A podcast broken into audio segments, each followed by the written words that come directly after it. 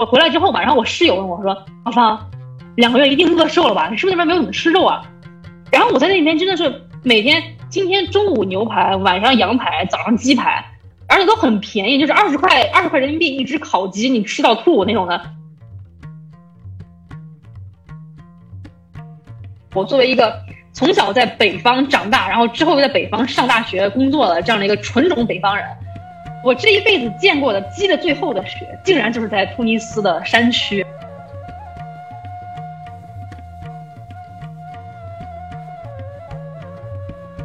然后里面躺着的那些名人啊，怎么给你形容呢？就秦始皇、汉武帝，对吧？唐玄宗、武则天，然后努尔哈赤、成吉思汗，躺在一张大通铺上，就是这样一个感觉。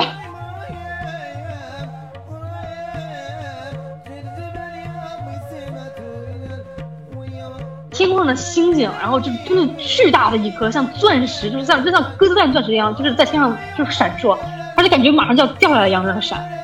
哦，真的是特别的震撼。然后你讲究就是一个完全就是除了你车子在开的声音，听到任何声音的这样的一个清晨，然后太阳也没有出来，然后四周既没有路灯，也没有任何的村庄，就是你在沙漠的中心。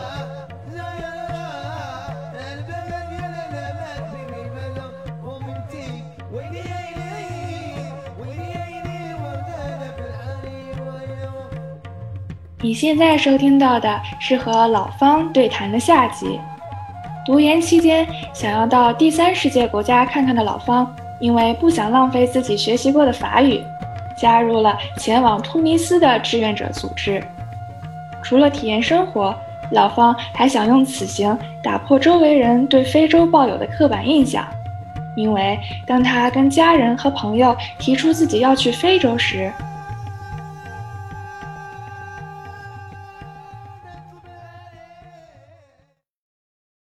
我身边的人对我这个选择都是非常的惊讶，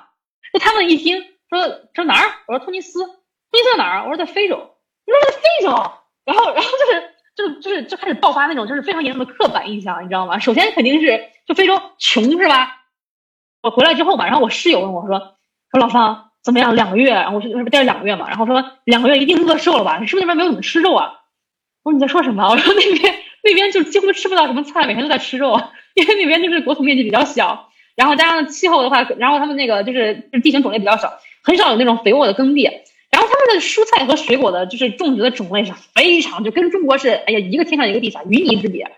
然后我在那边真的是每天今天中午牛排，晚上羊排，早上鸡排，而且都很便宜，就是二十块二十块人民币一只烤鸡，你吃到吐那种的，天天吃肉。就我们去了中餐馆，就都都老板老板我们要吃那个豆芽，你这儿有吗？老板我们要吃西豆，你这儿有吗？然后就这个样子，而且而且就是北非那边，他的那个连豆芽都是空运进口的，你知道他们没有豆芽这这么一回事儿，豆芽空运进口的，二十块钱一小盒。你像在国内，咱们家楼下就是三块钱买一大包，是吧？这是贫穷的一个刻板印象，应该应该去破除一下。因为在北非，首先那个是阿拉伯非洲嘛，那个地方本身它跟可能跟我们传统印象中的非洲比，它就是一个经济上可能会更。稍微发发达一点这样一个区域，这真的是正常的城市生活，或者说乡村生活，没有什么很离谱的东西。那还有一个就是炎热，这也是一个非常严重的刻板印象，对吧？然后当时我收拾行李的时候，我爸问我你收拾怎么样了？我说哎呀，这个四季的衣服都要带是吧？从羽绒服到短袖衫，这个挺难收拾的。我爸一听火了，说你去非洲还要带羽绒服？因为他们都觉得就是非洲是一条就是均匀分布在赤道两侧的一个长条形的大陆，你知道吗？但其实我去的北非的几个主要城市，他们的纬度比上海还要高，就就离谱。而且我是一月去的，冬天去的嘛。然后加上那边就是既有沙漠，然后又有那个高山，又有地中海，它其实气候类型非常的多样。然后就是真的是一年四季的衣服什么都要带。然后而且当时非常搞笑的一件事情是，我作为一个从小在北方长大，然后之后又在北方上大学工作的这样的一个纯种北方人。我这一辈子见过的积的最厚的雪，竟然就是在突尼斯的山区。然后我们当时去山区，然后探访一个山村嘛，然后里面真的是，我看着那个雪山，我都我都惊呆了。我说，我真的没有想到，本北方人这辈子第一次看到雪山，竟然在非洲，就就很离谱。然后还有一个非常刻板的印象，就是说，因为既是非洲嘛，又是阿拉伯世界，那几乎就是跟不安全画上了等号，对吧？然后就恐怖袭击是恐怖袭击，这个是我也承认是确实是有的，这个是其实是非常的不安全。然后尤其像埃及，就是因为这突尼斯和摩洛哥都是比较温和的，但是我去之前也是探就是调查过了嘛，他们是温和的这种国家，就是温和的这种教派。然后本身的那个就是政治政治政治局势吧，也是比较相对比较安安定的这样子。但是其实像我父母想象的那种就是不安全，就有点夸张了。我记得当时我爸我听了我的通尼斯之后，然后他长叹一声啊，他说：“哎，老方，你想象一下这样一个场景啊，你一个年轻的看上去就手无缚鸡之力的小女孩啊，脖子上挂着一台单反相机，然后站在这样一个陌生国家的街道上，你觉得？”会有什么下场？我说，这不就是普通游客的下场吗？这是普通游客嘛，这不就是？他就这么觉得，他就会觉得怎么可能会是普通游客啊？一定会被抢劫啊！然后我奶奶更夸张啊，因为当时我去去我第一站就是飞开罗嘛，飞埃及，然后埃及他要求携带两千美金的现金入境，然后才能办理落地签啊。其实根本没有人查，但是因为我为了保险一点，我一个人去嘛，然后我就还是会就是换好了两千美金，其实真的是一笔很巨额的，就挺危险的现金了。然后带在身上，然后当时我奶奶听说这一点之后，就非要让我妈，然后带着一块手绢和针线来北京，然后帮我把两千美金缝在内衣里带到非洲去。那各种各样离谱的刻板印象，真的真的，唉。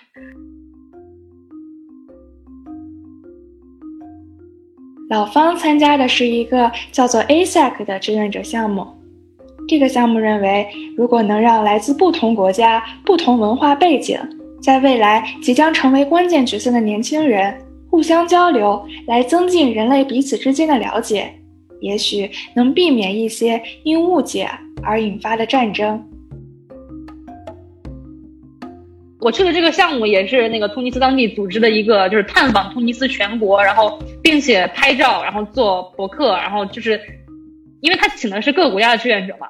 他希望就是这个国家国家志愿者能在这个项目里面。然后真正了解到，就是实际了解到突尼斯的本地的这样一个风土人情和文化，然后把它再回去散播到自己的这样的一个社交媒体上之后，然后让世界上更多的人能破除这种对于北非的刻板印象，他们是抱着这样一个愿景的。所以说我当时参加这个项目，也确实就是我觉得我有我有义务吧，在回来之后，不管是在我自己的公众号上也好，还是我跟朋友任何聊天也好，我觉得我都有义务去就是达成这样一个使命，就是破除大家对于北非的这样一个刻板印象。就是他们没有什么穷，没有那么愚昧，没有那么落后，真的是一个怎么说？这真的是很正常的，人家也过着城市生活，是吧？人家也享受着现代文明，啊，人家也说着正常人的语言，然后过着正常人的生活。我当时还跟我奶奶说：“我奶奶，你真的想多了，就是人家也是，是吧？该是老师是老师，什么该是公务员是公务员，人家又不是靠打劫外国人生活，人家国家不是靠打劫外国人作为自己的财政主要支柱的。我谢谢你，对吧？这夸太夸张了。”我觉得我去的这一趟，我不仅说我了解到了，就是跟北非啊、跟突尼斯、摩洛哥和埃及有关的知识。我最重要的是，我明白了一点，就是我们的生活，就这个，就是在这个地球上，它的生活是非常非常丰富的，是有成千上万种就是正常的生活方式的。就是我们要对任何一种这样的、这样的文化，还有这样的不同的生活、不同的选择，就抱有一种同理心，抱有一种宽容度。然后，我觉得这样子，这才是我这趟旅行得到的最大的一个收获。而且我特别喜欢你在游记里面说了一句话，就是在伊斯兰世界生活的人们也向往着美好生活，和你和我一个样。对对对，是这样，真的是这样。嗯，当然也确实，这个这个宗教它本身确实跟恐怖袭击或者说一些恐怖活动，然后跟中东的就危险的政治局势有非常就无法脱钩的关系啊。然后，但是怎么说？我觉得，因为我去之前，其实我就很明白一点，我就觉得这不可能，人人都是恐怖分子嘛，对吧？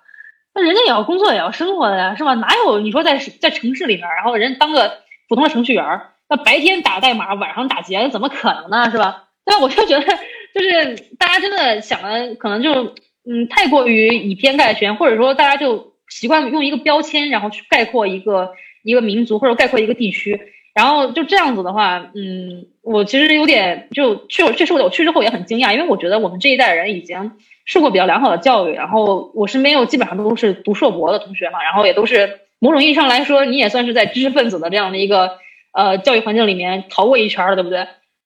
怎么？但是这种贴标签的现象，不仅是我的上一辈人，他们可能就是通过一些就是比较老旧的思维方式，然后去看待世界的这样的一个行为，甚至说我这一代人，大家也会毫不犹豫的把标签贴在就是一个民族、一个宗教、一个地区的身上。然后就会觉得这个地方我不要去，我它太不安全了，真的。我当时很多同学就是一听北非，他就说这个地方你不要去，太不安全了。我说北非是吧？这么大一个面积，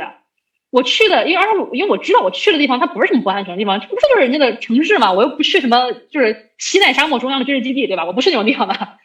我就觉得哎，挺多挺多值得思考的地方的。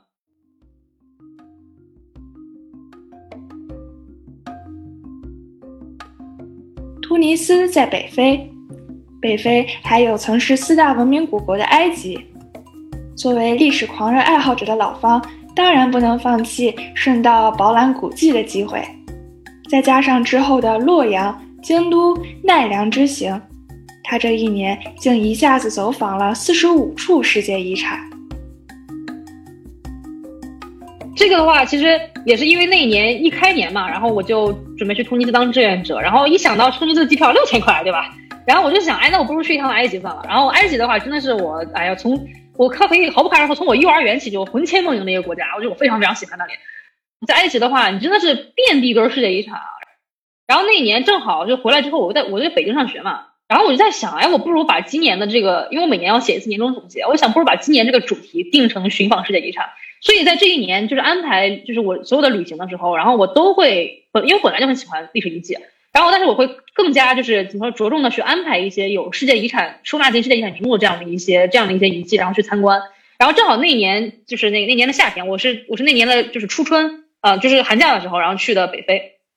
然后那年的暑假，然后我又去日本那边，然后参加了一个类似于夏校的这样一个东西。正好当时也是为了去看那个濑户内海艺术节嘛，然后濑户内海的话离关西日本的关西又很近，那日本的关西的话就是京都啊、奈良啊，然后像奈良底下的飞鸟啊，啊这些也都是全部都是就是世界遗产聚集区的，然后就是真的是就是一趟就给我就一网打尽啊，然后这样子，然后其实我觉得世界遗产来说，就肯定还是以经验为主吧，名不副实的话，嗯，怎么说能被收纳进这个名录的这样的世界遗产，它在它的文化价值。上应该说是已经绝对不会有名不副实了，但是因为我们作为一个游客，因为我也不是研究员嘛，我就是游客嘛。然后我去参观的时候，从参观体验和从现在这个就是就是怎么说文化产业和旅游产业的运营角度上来讲，那可太多了，是吧？运营的差的遍地都是啊。比如说就是埃及那边的遗产的状态，就是非常令人心疼的。呃，像那个埃及的那个开罗国家博物馆，这博物馆我觉得可以毫不客气的说，是全世界上就是。它的那个文物的保护是数一数二的烂的这样一个博物馆。然后首先，比如说像你可能因为埃及，它毕竟它那个就是像那种石棺啊，像什么四千年往上的石棺，就公元前四千年往上的石棺，它数不胜数，这都不爱惜，就摆在展厅里面的话，就真的是就真的是可能因为游客也很多，摆的就那就那个密度又很大嘛。有一些小孩子啊，可能就是你那个手就上去摸呀，那么这玩意儿就是我真的觉得我看到它我都浑身发抖啊！这玩意儿是公元前就是好几千年的石棺。但是你会发现，你这个一伸手就能摸到，这个这个事儿也太让你惊讶了。就是你不保护一下吗？啊，这么珍贵的东西不保护一下吗？然后还有埃及那个，就是开罗博物馆有一个非常非常重要的一个怎么展展示吧。然后就是那个历代皇室木乃伊的这样这样一个展览嘛。然后那个进去之后，你觉得更离谱。那个可能就是那个那个房间的面积，就可能就我们家两个厕所那么大了。然后里面躺着的那些名人，啊，怎么给你形容呢？就就你进去之后，你就感觉这就是像秦始皇、汉武帝，是吧？唐玄宗。武则天，因为里面有有有一位女皇嘛，哈奇普苏特嘛，然后像还有唐玄宗、武则天，然后努尔哈赤、成吉思汗躺在一张大通铺上，就是这样的感觉，就就真的是他们就在里面，就是非常窄小，而且那个玻璃展柜就是非常的非常小，而里面人又比较多，然后真的是头挨着头，手挨就是脚挨着脚，展品确实你保存了，但是您能不能就是给他？怎么说更现代化的一种展示方式呢？不过我听说开罗那边也确实是在就是建那个新的那种现代化的那种博物馆啊，而且那个埃及的那个财政上的话，可能确实是就不像就是我们国家这样那个新馆咔咔嚓你说建两天建起来了，对不对？就我也是非常就是对埃及的这样的一个嗯，就是文化遗产的保护现状，就是觉得有一点痛心。然后包括我去那个卢克索，现在有卢克索嘛比比是他以前在古埃及的名字。然后就是卢克索那边看那个王，就是国王谷王室墓穴嘛，就是像比较有名的像图坦卡蒙啊那样的王室墓穴。但你要知道里面就是有很多的那种，就是真的是是矿物质染料的那种壁画嘛。其实你本身把墓穴对外开放，就已经是对于里面彩绘壁画的一种破坏了。这个实话说是这样子。你在里面就是每增加一个游客，你每呼吸出来一份水，就是水水蒸气，或者说任何的在里面人类的活动，它都是对于墓穴的一个破坏。你更不用说去打开闪光灯拍照，简直是不可饶恕的事情。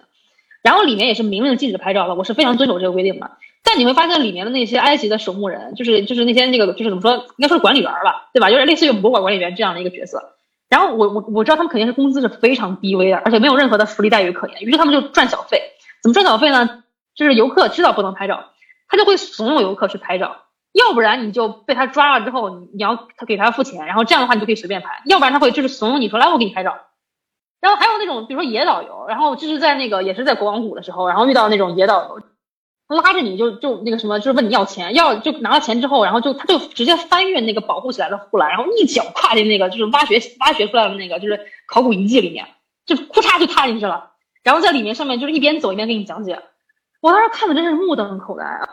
就我知道，就是因为当代埃及人跟古代埃及人是半毛钱关系，可以说半毛钱关系也没有吧，对吧？但是您好歹也是吧，就是好歹名义上也是您的祖宗，就是您。您能否珍惜一点呢？是吧？我就是我一老外，我看了就觉得非常的心疼。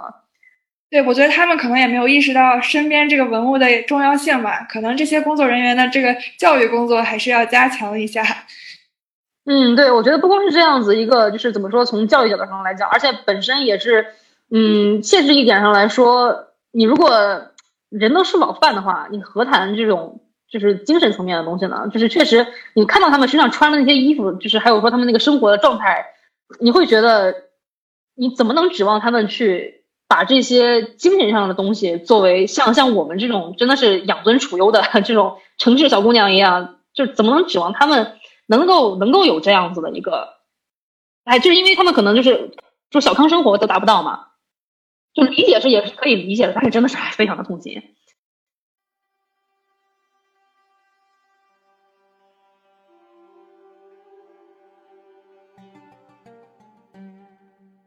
埃及有一座赫赫有名的阿布辛博神庙。有人说，你来埃及要是不看它，错过的可不是一处景点，而是一个傲视沧桑三千年的奇迹。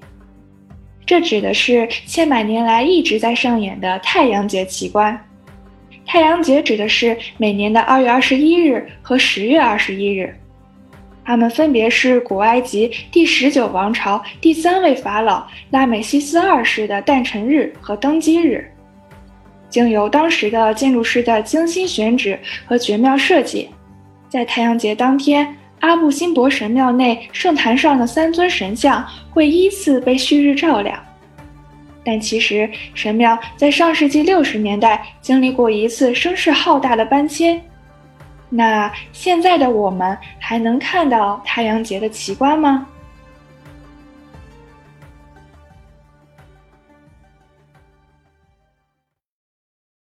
然后阿布辛博神庙的话，是我非常喜欢的一位，就是古埃及网红皇帝拉美西斯二世。然后他就是这一生里面建的最漂亮的一个神庙。然后那个神庙的话，就是还有一段比较传奇的往事啊，就是当时要建阿斯旺大坝嘛。然后你一旦要建大坝，你可能就要涉及到就是淹没，就是一些怎么说呢，地面上的一些就是房屋也好，建筑也好。那好巧不巧，我觉得是埃及最珍贵的一所神庙之一吧，阿布辛博神庙，它就在阿斯旺大坝准备淹的那个位置。那这你你出来，就是埃及再没有钱管，联合国也要管，对不对？然后联合国教科文组织，然后是发动了全球的就是考古学者和建筑建筑师，大家一起把阿布辛博神庙就是切成就是无数片。就真的是一项我觉得震惊世、震撼世界的工程吧，然后一起抬到了就是大坝水位线以上的一个山坡上，你你完全看不出来它有任何的缝合的痕迹，而且最最神就是奇妙的是，在阿布辛博神庙然后建庙的时候，然后它有一个很特殊的地方，就是每一年就是法老的诞辰日叫太阳节嘛，然后在太阳节那一天的早上，清晨的第一缕阳光会穿透，就因为埃及的神殿是非常深，就是非常深进去的，然后在最里面有一个小尖儿，然后摆放的神像。然后那清晨的第一缕阳光，它会穿透所有的，就是多，就像像多柱厅啊，但穿透所有的那个，就是前面的一些神殿，一直打进，就是最里面，就是那那个神龛，然后那个神像的脸上，就只一年只有这一天有这样的一个，就是这样的一个迹象，就是就是古埃及人是通过这我们现在就说就是古埃及黑科技嘛，通过他们这样一个精精妙的一个天文学的知识，然后他们就是计算出来的这样一个，就是算是一个神迹吧，就是因为神庙嘛，毕竟需要一些神迹显现。然后最不可思议的是，就是联合国教科文组织专家，然后既拯救了就是这这尊建筑的建筑，就是这个这尊神庙的建筑本身，然后同时他们也就是通过推算，然后把这个神庙转了一个角度，让这个就是每年太阳节的这样一个神迹的这样一个迹象，能继续保存在这个神庙的最后这个神龛上。也就是说，现在当然往后推后两天嘛，然后也就是说，每年就是我们现在所规定太阳节的那天早上清晨的第一缕阳光。还是会一样打进里面的那尊神龛上，然后消失。是不是非常浪漫，非常美，对吧？听了我好感动啊！对，很感动吧？然后它首先是有这样一个非常感动的故事，然后其次是就是我本人就是真的是对古埃及文化，我小时候就是很狂热的，小时候就是哎非常的喜欢。然后我长大了之后，我真的是抱着那种朝圣一样的心情，然后去阿布辛博看那个神庙。但是阿布辛博呢，首先阿斯旺它底下的那个阿布辛博旁边那个水库旁边那个小镇非常非常小，交通很不方便。然后而且埃及说实话是真的不安全，我不敢那么拖大，然后就住在离它很近的地方。所以我当时是从那个阿斯旺市，阿斯旺市离阿布辛博神庙非常非常远。然后，但是他们那边有很成熟的那种，就是参观团。然后你只要可能每个人交个那个五十美金左右吧，然后或者说多少美金我忘了。然后你就可以早上他凌晨三点钟拉你，就是坐车，然后去那个神庙，然后参观神庙，然后再统一回来。其实就是集体的一个小旅游团那样感觉嘛。然后那天就是我当时去埃及的时候，我比较疯狂。然后因为去埃及，我一共就玩七天，但埃及跟中国有六个小时的时差，但是我。一分钟的时差我都没有倒，我硬是就是下了飞机第一秒就开始玩，就仗着年轻力壮吧，硬是没有倒过时差。但是玩了两天之后，然后我的身体就有一点就有点受不了，然后再去那个阿布辛博那天早上我就发烧了，因为因为凌晨三点起床嘛，然后我当时身体是非常非常不舒服，我们就就是坐上那个小巴车，一个小面包，然后就就去那个看那个神庙，然后天都没有亮，然后我当时就是昏昏沉沉的，但是因为又很恶心，然后我就睡不着。然后我就拉开那个面包的窗帘，然后往外看。然后当时我们正好是开到阿斯旺南部那个，就是算是戈壁沙漠中中心吧。埃及的高速公路它是它没什么灯的，就是确实也没有那么好基建嘛，对吧？然后外面就是全都是沙漠，然后又没有村庄，就是一个无人区。然后我就突然就看到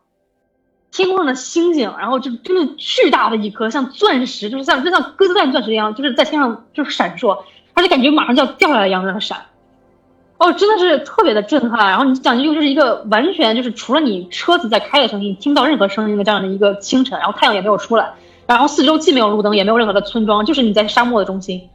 呃，我当时就感觉我像就是像坐在一个小小的盒子里面一样，就是天鹅绒的盒子上面镶嵌了很多钻石。我觉得在这个盒子里面，就是坐在车上这样这样行动，那个那个场面真的是太美了。然后我觉得我一生都会记住。然后包括说，甚至说后来就是天空慢慢的就就开始日出嘛。然后那个日出，它是一点一点的，然后从那个地平线上突然一点白光出来，然后但是它在那个白光，就是可能一开始的时候，那个星星还是很闪，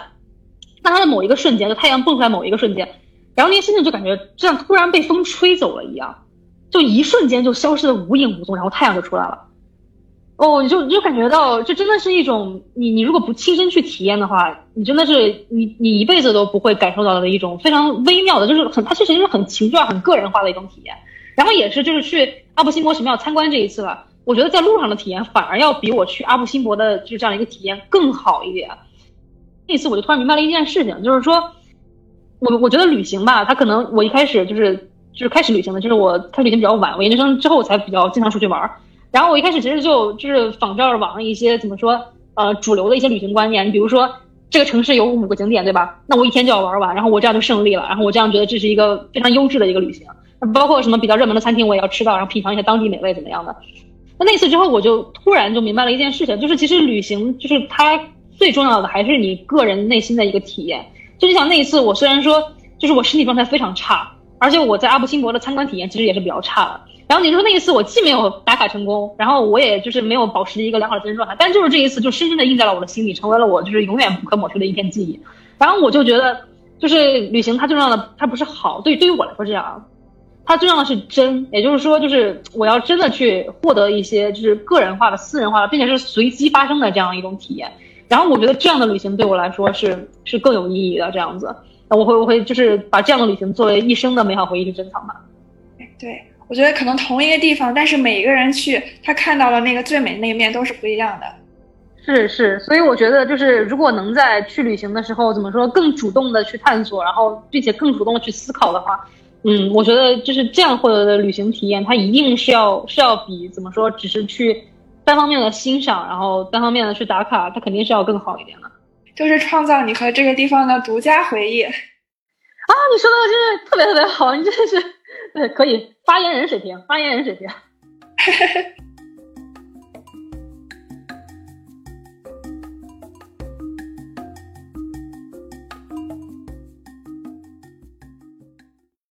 日本的世界遗产都真的是，哎，没得可说。但是有一个就非常的搞笑，这个就是比较搞笑。呃，像奈良的那个东大寺，奈良东大寺和那个呃，就是那个地方，就是奈良的话，这两年就是在国内是非常的网红嘛，就是奈良小路，对吧？然后就是大家都觉得奈良小路哇可爱死了，然后去那童话世界，那我实话告诉你，那非常非常臭，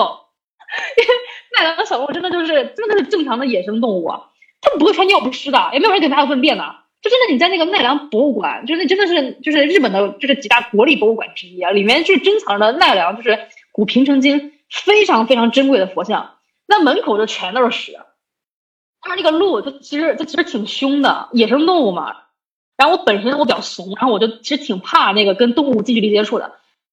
我当时去参观东大寺，我是非常想进去看一看的，因为毕竟那个东大寺整个的那个唐代的遗构是非常壮观，然后而且就是非常想看。那第一人太多了，第二我在门口就被那个鹿咬了一口，然后我就我就跑了，我就实在是干看不下去了，我就我拜拜了。对，而且我听说去年疫情的时候游客骤减嘛，所以奈良小鹿他们已经没有饼干可以吃了，只能去啃附近居民的盆栽。对对，是这个样子的。像在现代都市里面，就是放任野生动物，然后就是肆意横行。嗯，我我我因为我也不懂，我很难说这是不是一个就是科学的做法。嗯，因为你确实感觉到，就是有时候小路它也不是很安全，人呢也不是很安全。我当时傍晚的时候，然后我去那个就是呃东大寺旁边的那个神社里面参拜，然后我走在那个参道，就是参道的话，它是日本的参道都很长嘛，然后就是那个那个神神庙的话又在山上比较高的一个位置，然后我就走在那个参道里面，然后两边都是树，然后当时我就在下午五点，然后已经蛮黑的了，就从。就是那个树丛里面，突然就窜出来一只成年的雄鹿，然后就朝着我就往往我这跑。我当时真的是真的是瞬间我就啊一声我尖叫出声，因为那个熊它的它的脚是非常大的，而且我知道那玩意儿一旦撞到我身上，我绝对是就是九死一生了，好吧，特别危险。但是可能幸好我嗓门比较大，然后把那鹿给吓跑了。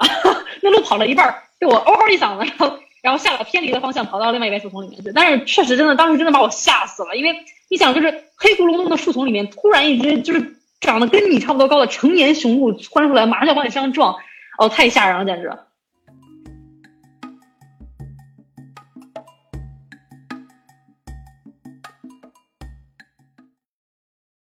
日本的这些古建筑是不是还是非常的精良和壮观的？嗯，对，这是真的。就是你刚刚问我，就是说那个世界遗产的闪光点了，对吧？然后我可能光顾着吐槽，然后我都我都忘记说，我都忘记说正面部分了。奈良的唐招提寺那一次，我是真的就是真的就是喜欢这个世界遗产本身。因为唐招提寺的话，第一它远离奈良市中心，它在奈良的一个就是相对于比较偏僻的这样的一个位置。然后那一块的话是古平城京一个就是佛寺的聚集区，然后有药师寺啊、唐招提寺啊这样几个大寺。然后唐招提寺的话是那个鉴真法师，然后他东渡之后，就是他。屡次东渡，然后最后终于成功之后，他就定在了唐，他就创立了唐招提寺。然后包括他的遗骨，然后他我们在历史课本上看到那个肉身塑像，就是也是放在存放在唐招提寺里面的。然后我当时就是去唐招提寺，就是呃参拜的时候，就你走进那个山门里面，我们我们学唐代文学经常讲一个一个那个一句话叫神来气来情来，就讲是唐代文学的那种就是那种广大的感觉嘛。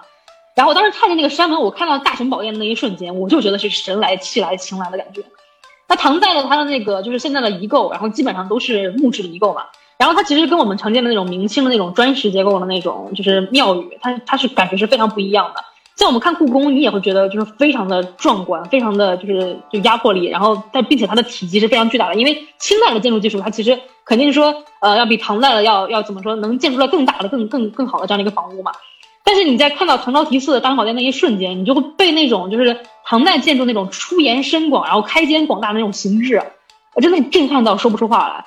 太美了。就就你感觉就是这这种感觉，你不是说像参观一些传统的中国建筑，然后呃你看到那种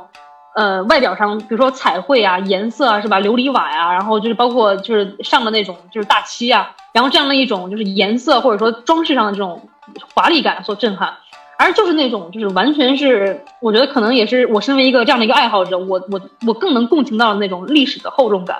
就真是真的，我毫无话说，就是扑面而来那种感觉，就感觉有一阵风，然后就把你吹透了那样一种感觉。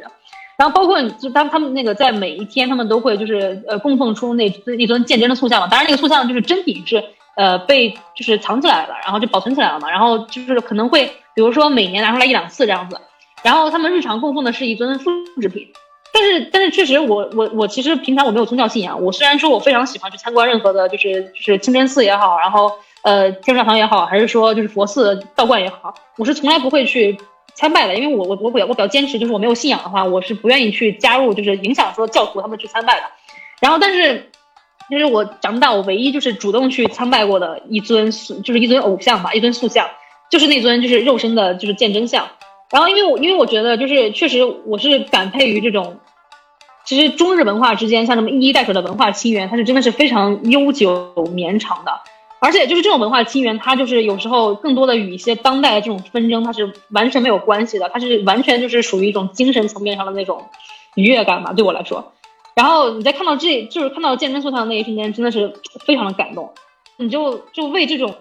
传教士也好，还是说就是古代的这种文化传播者也好，你为他的勇气，然后被他身上的这种人文主义这种精神所打动，然后就真的是会不自觉的像像是对于前辈，然后产生了一种尊敬之情那样，然后就会去就会去怎么说参拜他。然后包括当时去到那个唐招提寺最深处的那个鉴真墓园的时候，也是就是穿过穿过一段那个就是铺满苔藓的一个小森林，然后你看到就是鉴真就是的墓园，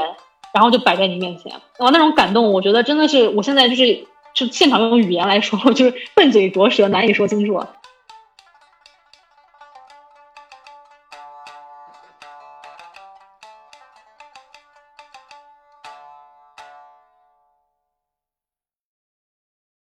而且老方，你有一点特别酷，就是我发现你可以自己给自己拍照，对吧？嗯，对对对，我是可以的。所以就是需要一个三脚架和一个遥控器，对吧？就可以假装自己是跟了一个非常专业的摄影师在旁边。嗯，某种意义上来说，嗯，是这样子的。其实，因为我的自拍小工具其实是非常多的。我每次可能如果像去北非那种大旅行的话，我光三脚架就有带三种不一样三脚架，就是不同的场景会用不一样三脚架。甚至有时候我的行李拉杆拉杆箱也会成为我三脚架之一。然后包括一些打光的设备啊，然后各种各样的自拍杆啊，然后还有一些小道具啊。其实这些我在旅行的时候都会带的，因为我一开始也是想过要做旅行自媒体，所以那就既然要做，就做的专业一点了，对吧？然后所以说就就在上面比较下功夫，而且就是我觉得我之前出去玩的时候，其实都是就是家里人或者朋友给我拍照，都是拍点旅游纪念照嘛。然后既然自己，因为我也是业余的摄影师，然后既然要自己给自己拍，就拍的更加创作一点，对吧？嗯，所以说所以说就是会在这方面就是比较下功夫了，哎。老方，我好想和你一起旅行呀！之后有机会带带我。啊，真的可以啊！就是确实，因为我每一次就是跟我一块出去玩的同学，都会都会收获一些，呃，当然丑照居多啊，就是收获丑照比较多。然后 好看照片要随缘，这样子。因为我旅行太懒了，现在现在因为就是这两年越来越懒了，一开始可能还有点心气儿，就是要就搞一些自拍创作。那这两年基本上就是穿的很邋遢，然后脸也不洗，然后早上就去去玩了，然后主要就是看博物馆，然后就一一猫脸猫一天，然后就是不修边幅的样子，然后就变成了大家跟我拍美照要随缘，拍丑照的话是随手就有了，这样子。最后还想问老方一个问题啊，你为什么说自己是跑山鸡呢？啊，对，这个是我在去年的二零二一年的年度总结里面，然后给自己最近的生活，然后做出了一个这样的一个总结吧，算是。啊，其实说跑山鸡，我一开始想到了就是。就是怎么说，我从本科起吧，还是说一直到工作之后，我就一直觉得自己，嗯，虽然说我的技能很多，对吧？我又是中文出身，然后现在在做摄影，就是做在做在做设计师，我的经历上呢，可能也就是跟中文是吧，跟艺术就是有时候搭嘎，有时候也很跑偏。然后我就一直就是其实蛮担心的，就觉得我现在是不是，嗯，就是真的是那种什么都干什么都不精的感觉。然后然后加上我现在从事的职业，我又是一个完全的外行人。然后其实一开始就是想自嘲一下，我觉得我就是一个野鸡，但是更多的其实我觉得跑山鸡还是我对于就是自己目前就是这样一个摸着石头过河的这样一个生活状态的这样的一个表述。然后因为我两年前的时候，然后经历过一段就是高度焦虑的这样的一个这样的一个时时时刻吧，就是确实是就现在年轻人很常见的一种焦虑，就是说那种同产压力，然后觉得你身边的人都这么优秀啊，然后为什么我这么乐色？嗯，就是就看到身边的人，你可能就是身边的人什么，前两天看到什么新闻，什么二十五岁获得诺贝尔奖的，然后发三篇 Nature 的，然后然后当时就真的超级焦虑的，然后就觉得就是我怎么这么笨呢？我怎么就是都二十三四五了，然后还一事无成啊，什么都干不好。嗯，后来就渐渐的吧，也是其实就是真的是二零一九年，就是就是放开了去旅行，然后包括加入环球的这一年，改变了我非常非常多。我就突然明白了一件事情，就是我就是我呀，我没有必要跟任何人去做比较。对吧？因为我也不是什么流水线上的产品，我不是说达不到一个标准，我就会被我就会被就是扔进垃圾桶里面。就是我就是我就是自己这样一个人，然后我要有自己的这样的一个成长的步调。那我我就要承认我自己就是比别人要迟钝，对吧？很多事情我就是要二十五就想得明白。那既然想得明白，你也就不要纠结之前那些想明白的时候了。所以说，我选择跑山鸡这样的一个意向，然后其实就是比较喜欢那种就是没有那种我说时代的激素，然后去催熟你，对吧？然后你按照自己的一个步调，然后自然的生长，反而是一种健康的、好的、这种美味的这样的一个状态。我其实这一点就是让我觉得嗯很可爱，然后然后我就就会比较想这样形容我自己。对，我觉得老方你是一个特别喜欢尝试不同事物的人。我觉得现在大家经常会想要求得一个最佳或者是最优的一个路径，一个特别高的一个效率达到一个点，然后可能就会放弃很多去自我探索的机会吧。但可能如果你放弃了这些机会，不去尝试的话，你也不一定能看到那种像镶满了钻石一样的漫天星空。是是是，那我之前我之前因为我受到的教育，然后就是我的父母就是对我的期待都是那种笔直的人生，他们希望我一口气儿读到博士，然后就是希望我之后就一路上就是不要有任何的就是挫折，然后也不要走任何的弯路，就做那种就是模范的人生，然后希望我就一步到位。一开始我也是这样，就是要求也不是要求，就是期待自己的吧，因为我也没有对自己有很高的期待，我觉得就普通的直线人生就好了。后来也是我读完研之后吧，我就我就发现，就是哪有什么就直线曲线的人生啊，对吧？重要的就是你自己之前的那些经历，然后再给你的现在的一个结果，所以就慢慢的就不会不会说那么纠结了。而且就是主要是觉得像国内的话，给年轻女孩子的年龄压力实在是太大了。然后这一方面的话，现在反而是确实也是现在还保存着唯一会让我有一点点焦虑的，就是我的年龄焦虑。但是我自己觉得。呃，二十五六了，然后还在自我探索，这不是这不是什么丢人的事情，对吧？我宁愿我八十岁了，我还在人生探索，我觉得这很正常。但是，但是我知道，只要我生活在这个语境下，然后我将来就是继续探索我自己的人生，我是要承担一定压力的，嗯，所以说，嗯，这方面还是会稍微稍微给我一些紧迫感和焦虑感。今天的故事就讲到这里，你可以在喜马拉雅、小宇宙、QQ 音乐。苹果播客和 Spotify 等平台订阅收听我们的节目，微信公众号斜杠青年研究所 Radio 也会在第一时间推送节目最新内容。如果你喜欢我们，欢迎你在苹果播客为我们留下五星好评。我是欣欣，我们下期见啦！